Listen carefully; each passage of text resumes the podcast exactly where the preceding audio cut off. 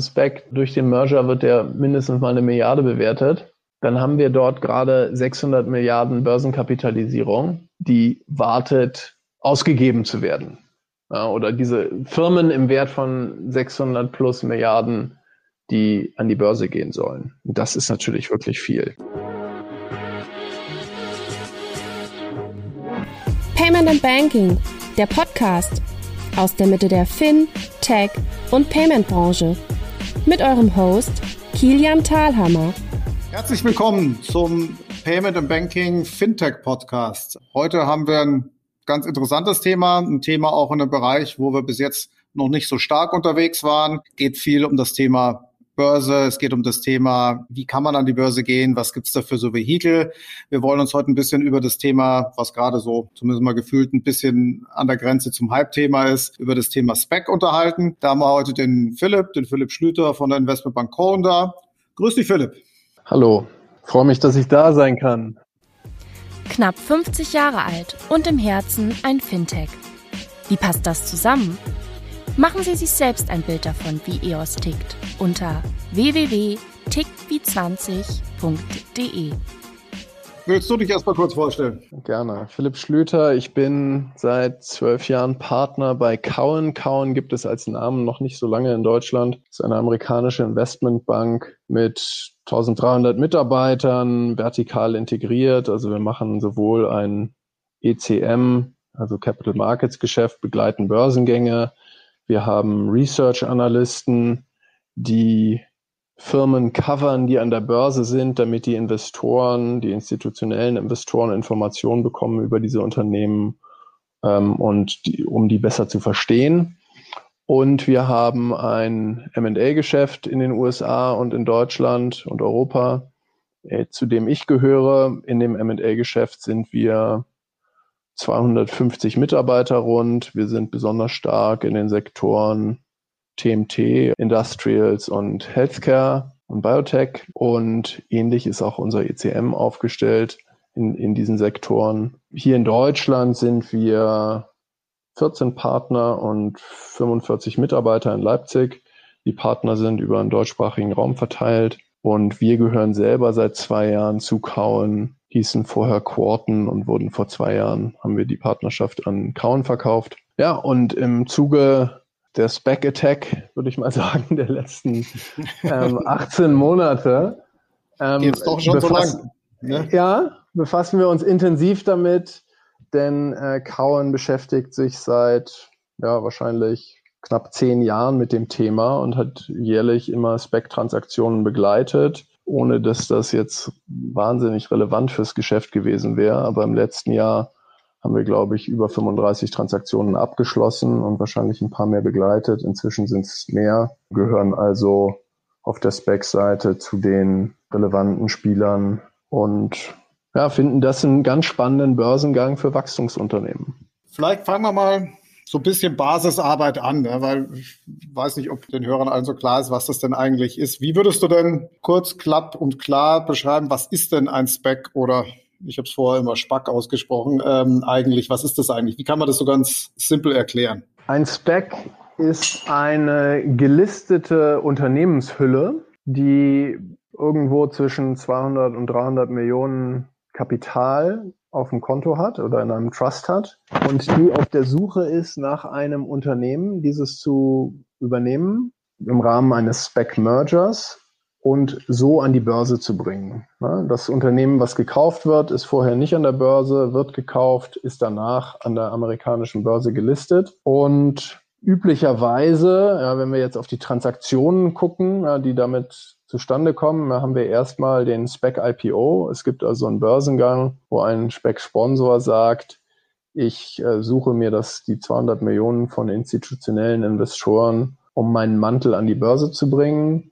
Dann geht er auf die Suche, hat für die Suche zwei Jahre Zeit, eine Firma zu finden, findet eine Firma, trifft mit der ein LOI, also eine Vorvereinbarung, sucht dann meistens, das hat sich so im letzten Jahr durchgesetzt, Pipe-Investoren, die also diese Kapitalisierung noch erhöhen, sodass noch weitere Liquidität in die Firma fließt, ist es eine, eine Möglichkeit, an die Börse zu gehen. Das heißt, der Spec davor ist an der Börse, hat aber keinerlei operatives Geschäft oder sowas. Das ist kein bestehende, keine bestehende Gesellschaft mit Business, die vielleicht nicht mehr so viel wert ist, sondern es ist wirklich, es hat Kapital und sonst erstmal nichts, oder?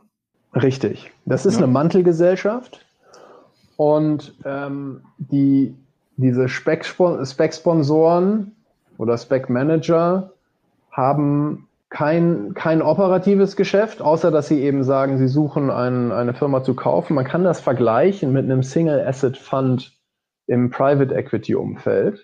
Mhm. Äh, es gibt auch Fonds, die mit Geld ausgestattet werden, damit sie dann eine Firma kaufen. Die meisten Private Equity Fonds kaufen ja mehrere Firmen, aber es gibt auch Single Asset Funds. Und, und so ähnlich ist das eben ein, ein Mantel, der ein Target übernehmen soll. Ist es immer nur ein Target oder hat man auch da Multi-Asset-Ansätze? Ja, es gibt schon die ersten Ansätze, die sagen, wir können ja auch ein, eine Holding, äh, mehrere Firmen kaufen, aber das, das Gros sind, ist eine Firma. Ja, dass diese eine Firma, wenn sie dann an der Börse ist, vielleicht einen Zukauf macht und eine zweite Firma erwirbt, mhm. ja, das also im Rahmen einer Buy-and-Build-Strategie, das ist ja, steht dann wieder auf einem anderen Blatt. Separate ja, Geschichte. Im, im, genau, das ist dann Nachfolgetransaktionen, kann einen Monat später passieren, kann aber auch zwei Jahre später passieren. Das ist dann letztlich eher aus dem operativen Geschäft der gekauften Firma herauszusehen. Es ist also kein Fondskonstrukt, sondern es ist tatsächlich eine Firma, die eine Firma kaufen soll oder ein Mantel, der eine Firma kaufen soll. Und du fragtest gerade, haben die irgendeine Form von operativen Geschäft? Nein, das haben sie nicht. Aber die Spec-Sponsoren haben häufig sehr viel Erfahr operative Erfahrung. Mhm. Und das ist auch das Spannende, das ist auch der Mehrwert aus Sicht des Unternehmens, was sich an einen Spec verkauft. Vielfach ist, dass sie im Spec-Sponsor einen Sparingspartner finden, den die richtig gut finden. Ja, das ist dann, also zum Beispiel hat der Leo Apotheker, der ehemalige CEO von SAP, hat einen Spec gegründet.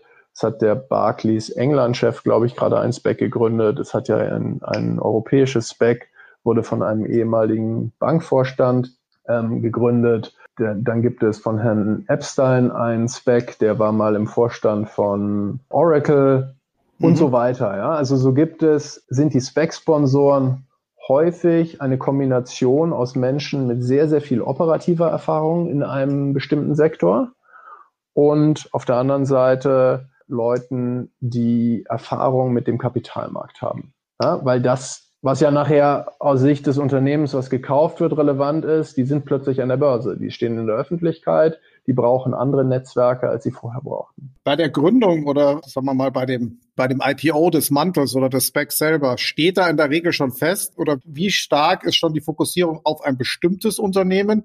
Oder sagt man sich, ich gehe da in einen Bereich rein, was auch immer der Bereich ist, da gibt's vielleicht fünf, sechs, sieben, zehn Targets und eins davon werde ich schon kaufen. Wie, wie eng ist es dann schon?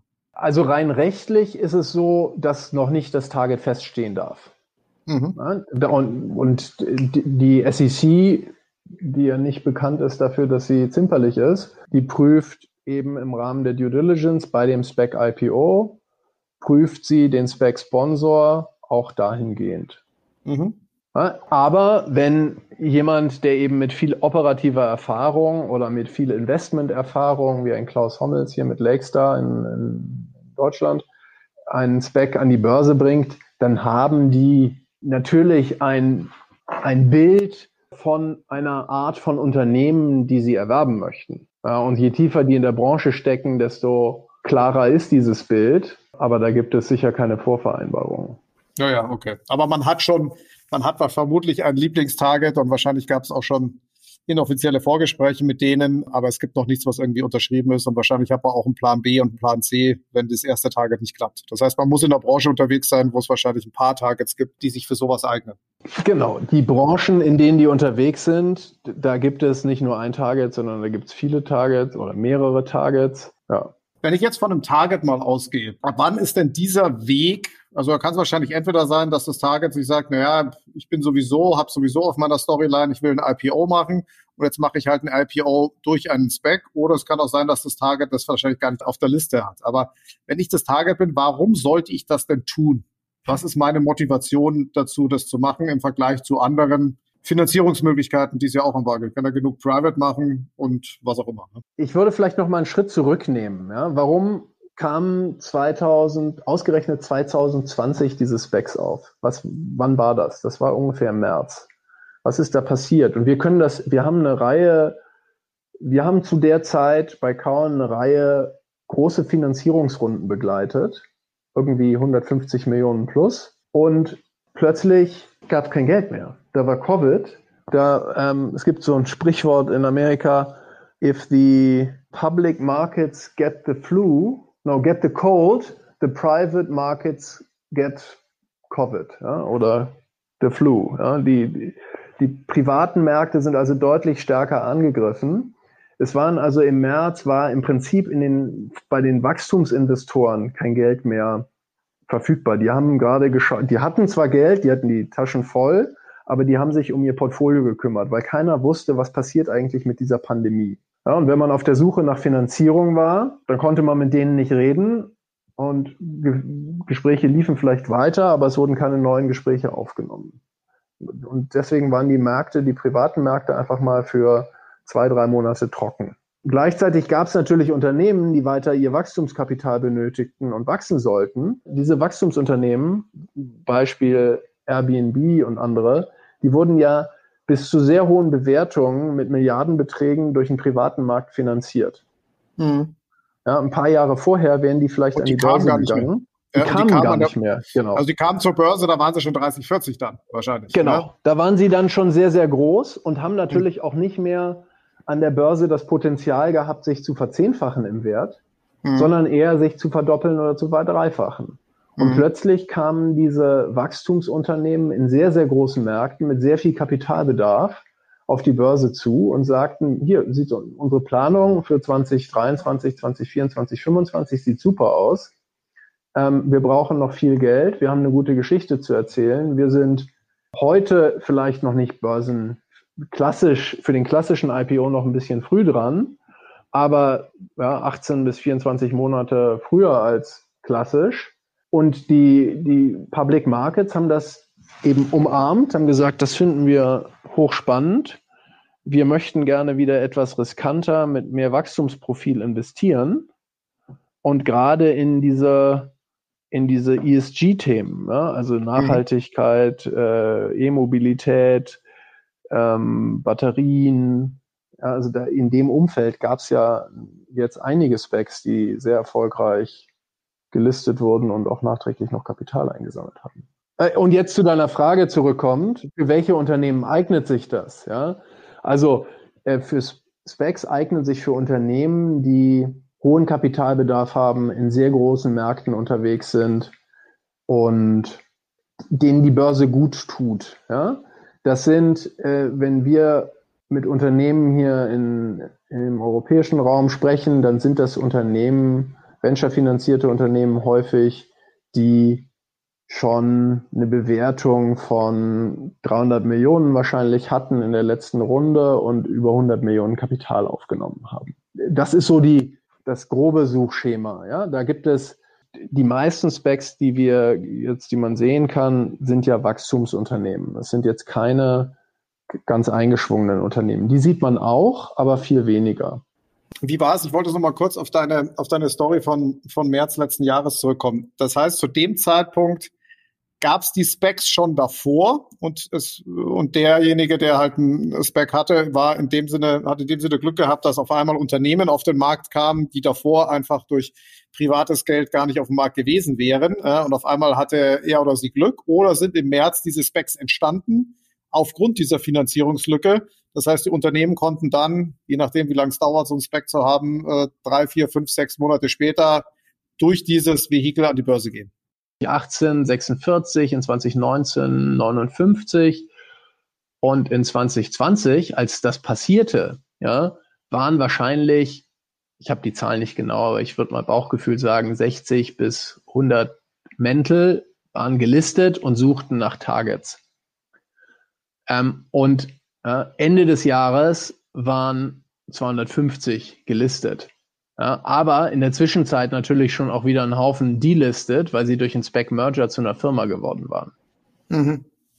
Ja, also plötzlich kein Mantel mehr waren. Und momentan ähm, sind 308 sind gelistet jetzt und 264 sind on file. Das heißt, die haben bei der SEC schon eingereicht, gelistet zu werden. Du kannst ungefähr sagen, die haben einen Durchschnitt von, ich glaube, 250 Millionen Cash in Trust, also Cash auf dem Notarkonto und kaufen Unternehmen, die so drei bis sieben Mal ihre eigene Bewertung haben ja, im Rahmen eines Mergers. Ja, das ist ja eine Fusion eigentlich und kein Kauf. Mhm. Ähm, das heißt, wir haben dort über, wenn man sagt, durchschnittlich ist ein Spec zum Zeitpunkt des Mergers dann oder durch den Merger wird der mindestens mal eine Milliarde bewertet. Dann haben wir dort gerade 600 Milliarden Börsenkapitalisierung, die wartet, ausgegeben zu werden. Ja, oder diese Firmen im Wert von 600 plus Milliarden, die an die Börse gehen sollen. Und das ist natürlich wirklich viel. Die gekauft oder gemerged werden sollen, mit natürlich auch der entsprechenden Renditeerwartung, die dann, die dann on top nochmal reingeht. Ja, also das, genau. das ist klar, natürlich, natürlich viel. Wer sind normalerweise die Kapitalgeber von solchen Specs und warum gehen die nicht? Die könnten ja auch privat reingehen. Die könnten ja auch sagen, das Geld, das ich habe, kann ich, muss ich ja nicht über einen Spec in Anführungsstrichen an einen Mann oder Frau bringen, sondern kann ich auch über private Konstrukte. Was ist deren Motivation, das über so einen Spec zu machen? Also erstens, das sind Blue Chip Investoren, die in börsennotierte Firmen investieren. Ja, das ist Fidelity, das ist Deerfield, das ist BlackRock, und so weiter. Die ganzen großen Trusts und, und, und äh, Vermögensverwalter. Einige von denen dürfen nur in Listed Equity, also nur in Public-Firmen investieren, die dürfen nicht in private Firmen investieren. Das heißt, die sind limitiert. Das heißt, die können die das Geld gar nicht woanders ja. ja, okay. Genau. Hm. Ja, oder haben da eben den, das Gros ihrer Kompetenz mhm. und konzentrieren sich darauf. Mhm.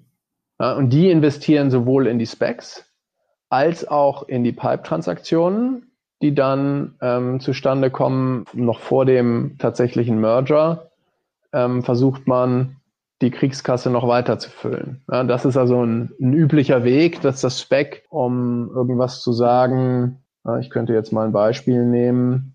Ich suche gerade mal eins, dass ich hier nicht die falschen Zahlen sage. Arrival da hatte das SPEC beim IPO 260 Millionen Dollar Volumen und haben dann im Rahmen der Transaktion nochmal eine 400 Millionen Pipe-Transaktion aufgenommen, also noch weitere Investoren hinzugefügt. Wer holt diese, also ich versuche das, die Begrifflichkeit Pipe-Transaktion zu verstehen. Wer holt die weitere, die weitere Kohle? Macht das das Target oder macht das das SPEC? Das SPEC ist gelistet und das Target, in dem Fall hat das Target einen Investor gesucht mhm. und äh, hat mit mehreren SPECs gesprochen und hat dann mit einem Spec eine LOI vereinbart. Mhm. Dann, ähm, und so sieht auch dieser Prozess aus. Ja, der ist relativ straff. Ja, die sprechen irgendwie, spricht man drei, vier Wochen mit mehreren Specs. Nach vier Wochen hat man den LOI. Dann arbeitet man mit diesem Spec, mit dem man den LOI hat, einen gemeinsamen Businessplan aus. Und mit diesem gemeinsamen Businessplan, und da kommt ja dann auch die Sektorkompetenz der Spec-Sponsoren häufig mit rein äh, und die Kapitalmarktkompetenz, äh, sagt man, wir haben einen Businessplan vielleicht leicht verändert ähm, und benötigen noch ein Pipe-Investment von x 100 Millionen für die Finanzierung der Firma. Im nächsten Schritt spricht man eben mit Pipe-Investoren. Äh, diese Pipe-Investoren, das sind einerseits die, die klassischen institutionellen Investoren wie eine BlackRock, mhm. aber das ist auch so ein Phänomen der letzten Zeit.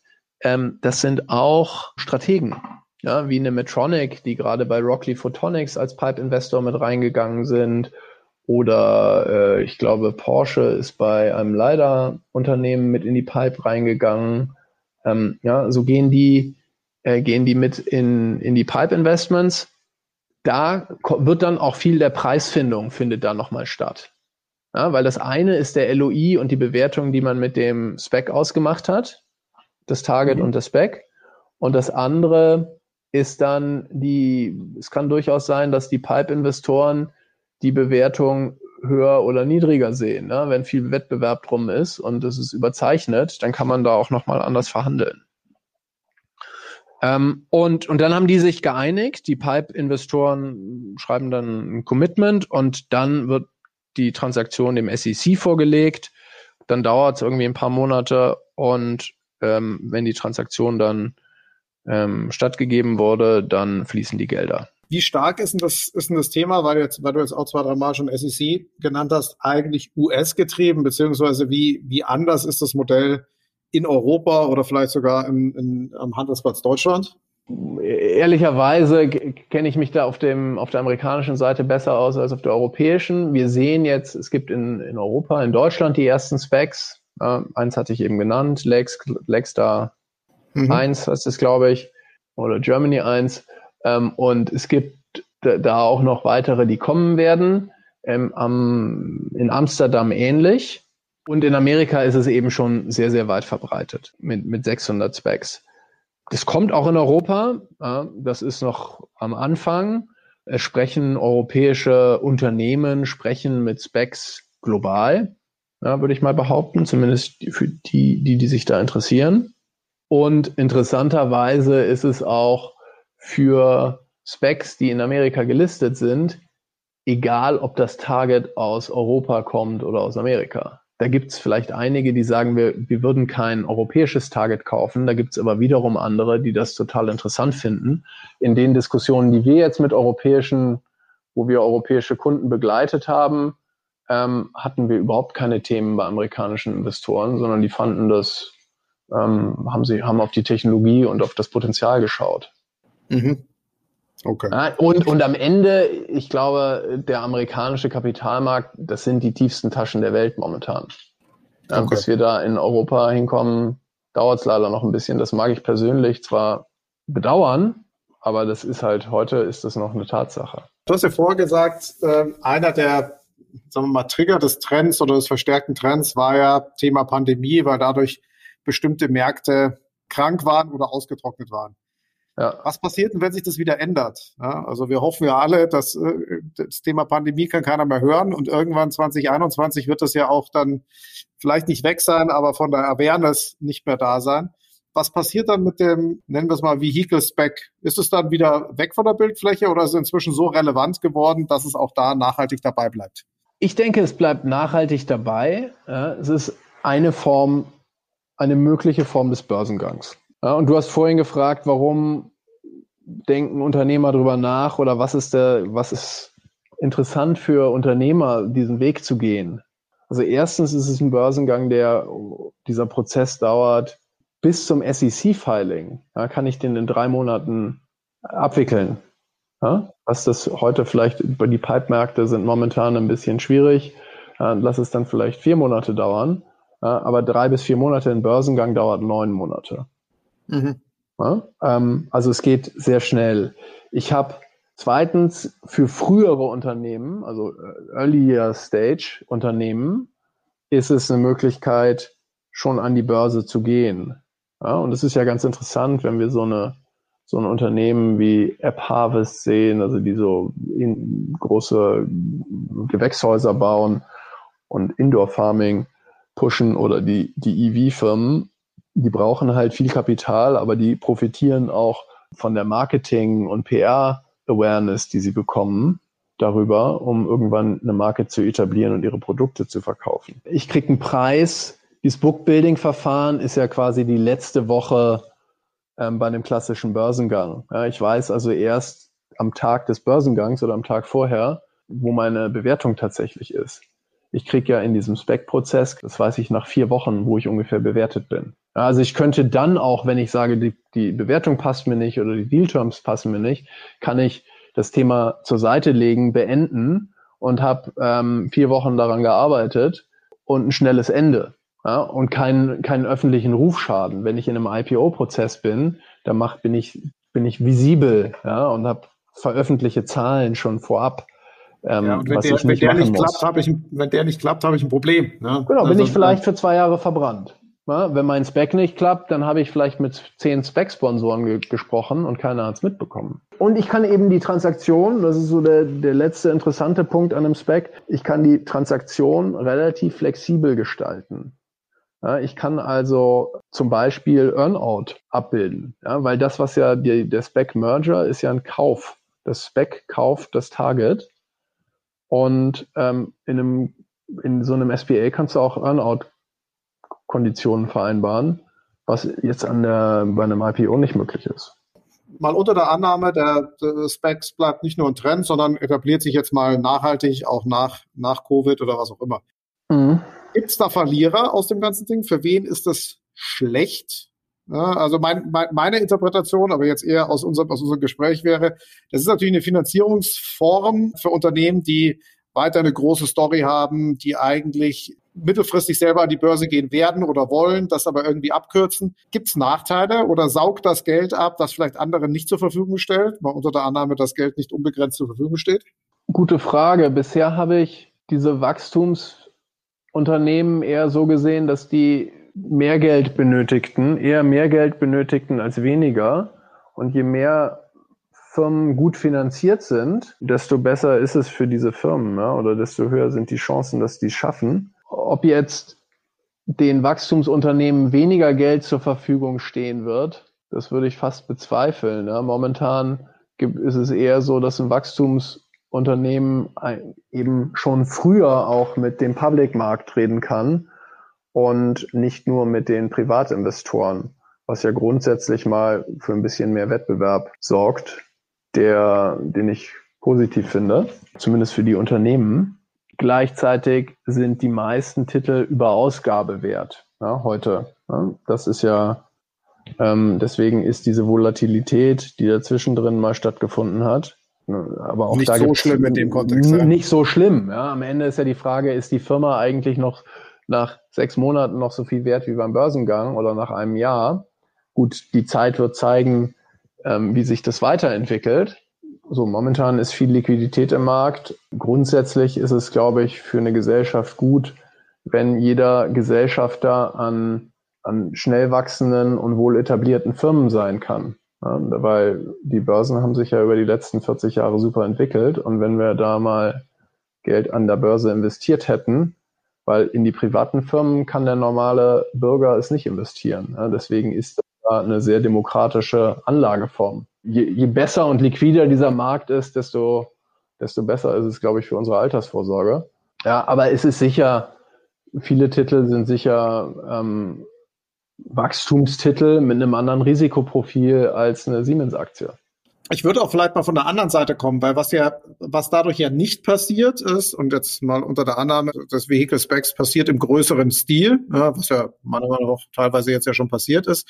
Es fallen ja die normalen Börsengänge aus. Also diese neun Monats-IPOs, die du vorher beschrieben hast, die finden logischerweise nicht statt, weil die Firmen, die von Specs übernommen, schrägstrich fusioniert werden, die sind ja über einen Shortcut an dem Markt. Gibt es da irgendwelche Unternehmen, die sagen, ja, Moment mal, wenn das zu überhand nimmt, finde ich das nicht gut, sehe ich da einen Nachteil drin? Oder sagen die, gut, ja, das ist halt, das ist halt so. Gibt es da Wettbewerb oder Wettbewerb in welcher Form auch immer? Na, es gibt ja nach wie vor die, die klassischen IPOs. Die finden ja statt und ist auch immer wieder ein Argument, wenn, man, wenn wir mit einer Firma diskutieren, ist ein Spec für euch jetzt interessant und dass dann häufig die Antwort ist, nee, wir machen lieber in einem Jahr einen klassischen IPO auch mit dem Querverweis, das ist ein Markt, den wir schlecht einschätzen können momentan. Ja, der ist noch sehr neu, der ist jetzt auch vielleicht ein bisschen heiß. Dass der Markt heiß ist, hat man auch schon im, im Juni letzten Jahres gesagt. Und da hatte der aus heutiger Sicht noch gar nicht angefangen da gibt es, also, glaube ich, viele Beispiele. immer auch relativ. Ja. genau. Zu dem Zeitpunkt dachte es wahrscheinlich der eine oder andere rückwirkend, gedacht, naja, war noch, äh, da hat noch keiner die Heizung hochgedreht. Ne? So, ja, genau. das ist, äh, ja so, so, so ist es halt. Wenn du jetzt so einen Ausblick gibst, wo, wo geht es hin? Gibt es da Evolutionsstufen von dem Thema oder ist das jetzt einfach ein, sagen wir mal, etabliertes Thema, das es gibt, das jetzt in Anführungsstrichen in der Masse für Unternehmen ein relevanter Weg ist, an die Börse zu gehen und es bleibt einfach oder sind wir noch nicht am, am Ende der Story? Wie stark oder wie viel Prozent in Zukunft im Rahmen eines Specs an die Börse gehen werden, das werden wir sehen. Aber es ist sicher eine inzwischen etabliertere Form des, ähm, des Börsengangs. Ja? Macht momentan sehr viel Sinn für Wachstumsunternehmen, aber alleine die Entwicklung, die diese Investitionsform in den letzten zwölf Monaten genommen hat, ist rasant. Vor anderthalb Jahren waren Pipe Investments noch nicht relevant. Inzwischen gehören sie dazu. Ja, vor einem Jahr gab es kaum strategische Investoren, die in Pipe-Investoren Investment mit reingegangen sind. in den letzten ähm, Spec-Pipe-Transaktionen hat man das immer häufiger gesehen, äh, dass Strategen, wie eben genannt, Medtronic und so weiter, in, mit investiert haben und dadurch natürlich auch ein ganz anderes Vertrauen geschaffen haben.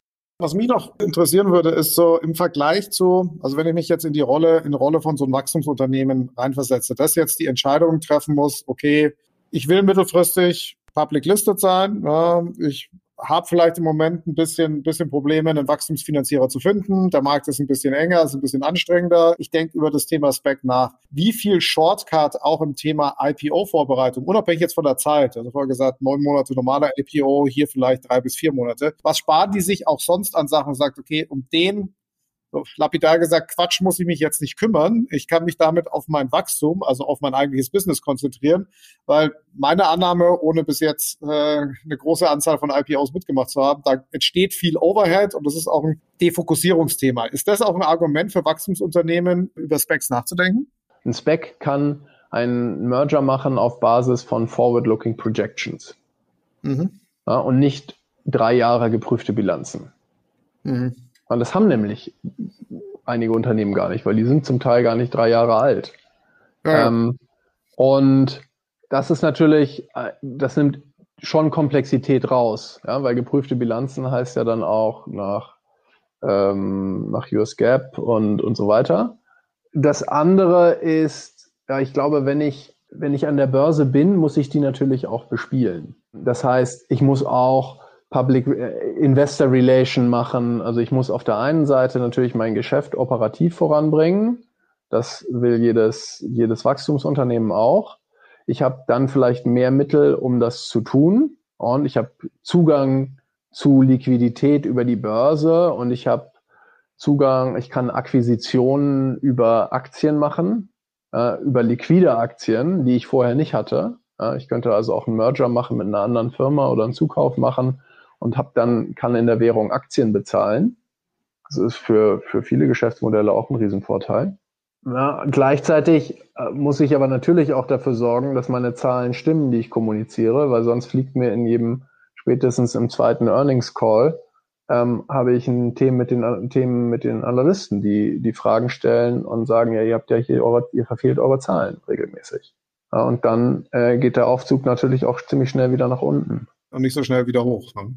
Aber, aber an der Stelle, und das ist, das ist ganz interessant, das betonen meine amerikanischen Kollegen immer wieder, ähm, das ist, vielleicht haben wir in Deutschland nicht, nicht unbedingt so einen Blick drauf, aber an der Stelle helfen auch diese Spec-Sponsoren, ja, die eben sowohl häufig so alte Haudegen in einer Branche sind oder eben Kapitalmarkt erfahren. Ja, und, und das ist jetzt als deutsches Unternehmen an die US-Börse zu gehen, da Gibt es einige, aber da gibt es eben auch einige, die an der Stelle erstmal Leute suchen müssen und einstellen müssen, weil sie das im Zweifel nicht in ihrem Vorstand haben. Ja, und auch nicht das Budget. Das ist, und das ist ja per se auch erstmal nicht umsonst. Ja. Das ist ja ein Upfront-Investment, das ich jetzt erstmal habe, ne, so, die sich tätigen muss, auf die Wette, dass ich natürlich durch IPO, sei es direkt oder indirekt, das wieder einnehme. Aber erstmal gehe ich ins Risiko. Das ist so. Ne vielleicht zurückzukommen zu euch jetzt zum, zum Abschluss unseres Podcasts. Ähm, was ist denn eure Rolle? Ja? Seid ihr eher jemand, der von Specs angesprochen wird und sagt, hier, wir haben, wir sind an der Börse, wir sind gelistet, wir brauchen Targets oder helft uns unsere Target Shortlist, die wir haben, dazu zu bringen, dass wir sie reinnehmen können? Oder macht ihr im Prinzip das gesamte Programm, das sagt, okay, wir fangen von in Anführungsstrichen Null an, bringen den Spec an die Börse und machen danach auch zweites Teil? Oder ist es Case by Case? Also wir haben tatsächlich ungefähr ein Drittel, Drittel, Drittel Geschäft überall. Ja. Wir machen, begleiten Spec-Sponsoren beim IPO ja, und dabei eben die, die institutionellen Investoren unterstützen, die zu, zu überzeugen, zu finden.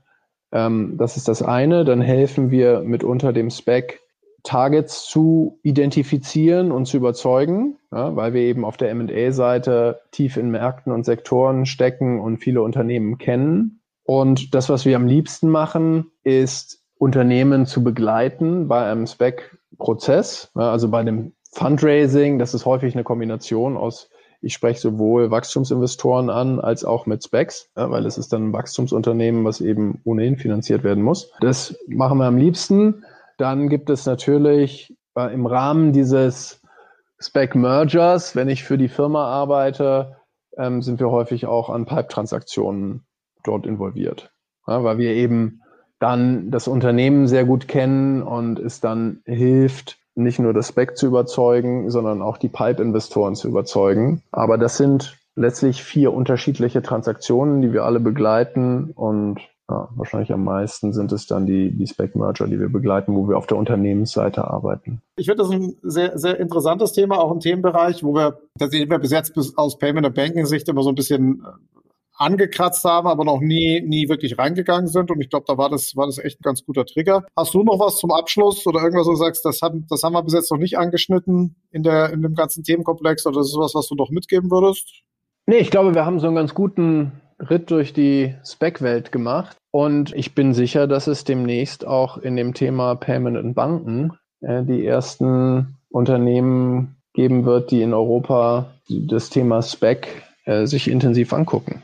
Siehst du auch Banken als strategische Investoren dort? Fällt mir gerade noch spontan ein. Also du hast ja vorher andere Beispiele gemacht für Strategen, aber warum keine Banken, oder? Da hätte ich jetzt als erstes so einen Reflex in Bezug auf Compliance. aber grundsätzlich. Gut, den, ähm, den, den Reflex gibt's immer. Ja, das, ist Thema, das ist eigentlich themenunabhängig. da, da kenne ich mich jetzt nicht gut genug aus bei Banken, deswegen sage ich da lieber nichts dazu. aber inhaltlich macht das sicher Sinn. Ja. ja. Ja, klar, gut, kommt, kommt äh, immer auf die Firma an oder die Ausrichtung des Specs, in welche Richtung geht, klar, ne, so, aber da ist man ja als, also auch eine Bank kann ja ein Stratege sein, ne, das ist durchaus. Okay, dann danke dir, Philipp, und ja, hat Spaß gerne. gemacht zu quatschen und bin gespannt auf das Feedback der Zuhörer. Ja, ich auch. Vielen Dank. Danke dir. Einen schönen Abend. Ciao. Ciao.